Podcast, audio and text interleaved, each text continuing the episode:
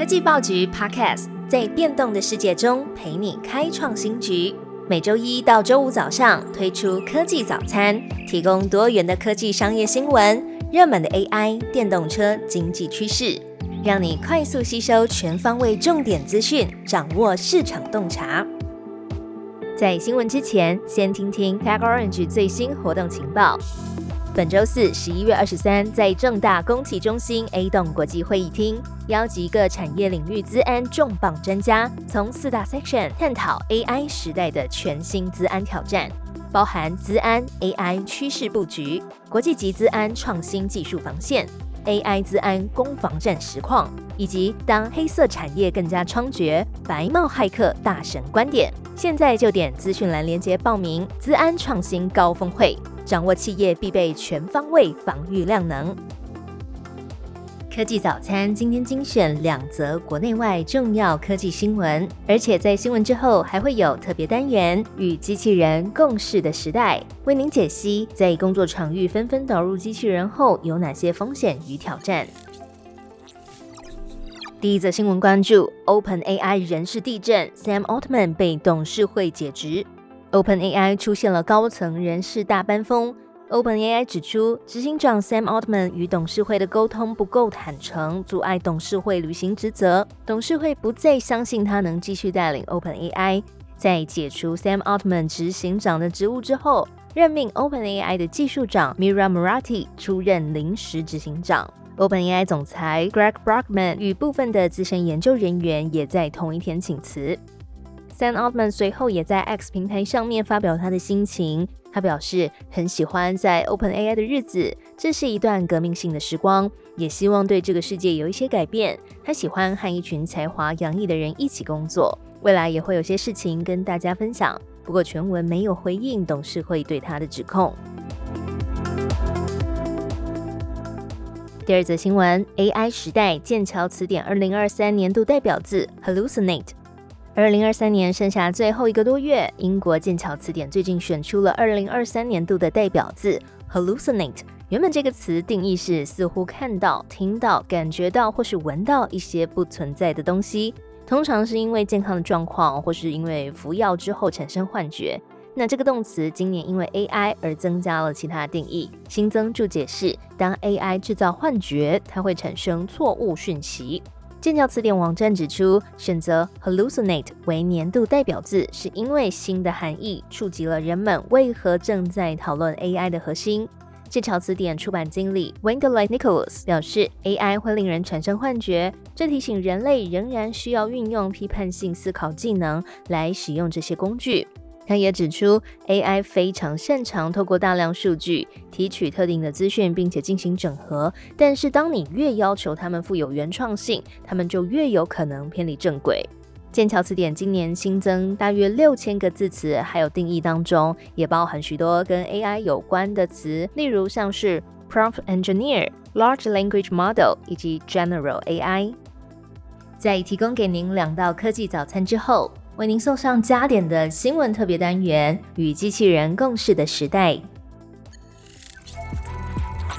二零二三年十一月，韩国发生一起跟机器人有关的公安意外事件，发生在韩国庆尚南道东古城出口农业园区一间辣椒加工厂。一名四十岁的机械手背检修人员在负责检查机器人的传感器操作。那在深夜的时候，对机器进行检查时，机器发生故障。根据韩国联合通讯社报道，机械人的手背应该是错把这个检修人员当成了一箱辣椒，直接将他的身体放到输送带上，导致这一名男子呢的脸部和胸部直接被机器压碎，最后送医不治。当地警方对这起事件表示，细节仍在调查中，也不排除相关单位有安全管理上的疏忽。根据二零一七年一份韩国的调查。每年跟工业机器人有关的事故至少三十到四十起。那随着机器人导入 AI，也在更多场域导入这些技术，我们见证技术进步跟人力资源之间的微妙状态。工业机器人的普及，伴随着公安风险和员工担忧的增加。许多关于自动化对劳动力市场的影响。那接下来我们会在这个单元里面简单提出三个研究和数据，一起来想想。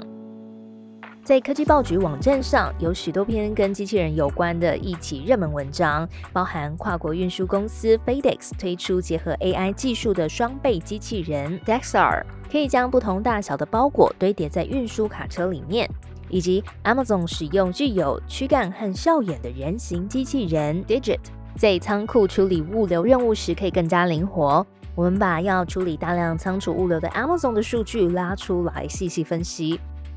二零一七年，Amazon 在物流配送中心部署了大约是四万五千台的机器人。那么现在，Amazon 已经有超过七十五万台的机器人跟员工并肩作业。在不到几年的时间里面，机器人使用的数量就增长十倍以上。那也随着 Amazon 在仓库里面大规模的采用机器人，一些员工的担忧情绪也随之升高。一位仓库员工在接受 Business Insider 采访的时候，就表达他们对未来工作机会的忐忑还有不安。他担心这些机器人最终会取代他的工作。许多员工其实也都烦恼，随着机器人技术进步，人力在仓库中的工作需求似乎会逐渐减少。对此，Amazon 是回应：机器人的目的不是要取代人力，而是要创造新的工作机会，像是机器人的维护还有监控等等。在二零二零年，Center for Investigative Reporting 一份公布的统计数据当中，在二零一六年到二零一九年间，配置机器人的 Amazon 仓储物流中心，相比以传统人力运作形式的员工，受伤率高出了百分之五十。因为员工还不习惯跟机器人在同一个空间工作，有时候会在机器人运行的这个路线当中被撞到或是夹到。那也因为机器人提高了相关的工作效率。员工就必须在相同的时间内处理更多货物的需求，得聘请到更多员工来和机器人共事。所以呢，员工在仓储物流中心受伤的几率也相对的提高。Amazon 强调，已经重新规划过职场的动线，还有人机的比例，降低工作人员被机器人误伤的情况。而台湾呢，人力资源的缺口越来越大，像是许多餐饮业也纷纷导入了机器人来分担重复性高的职务内容，像是鼎泰丰、海底捞、王品集团等，都可以看见机器人加入代位送餐的工作。不过员工也是得自我调试一番，避免跟机器人抢道碰撞受伤。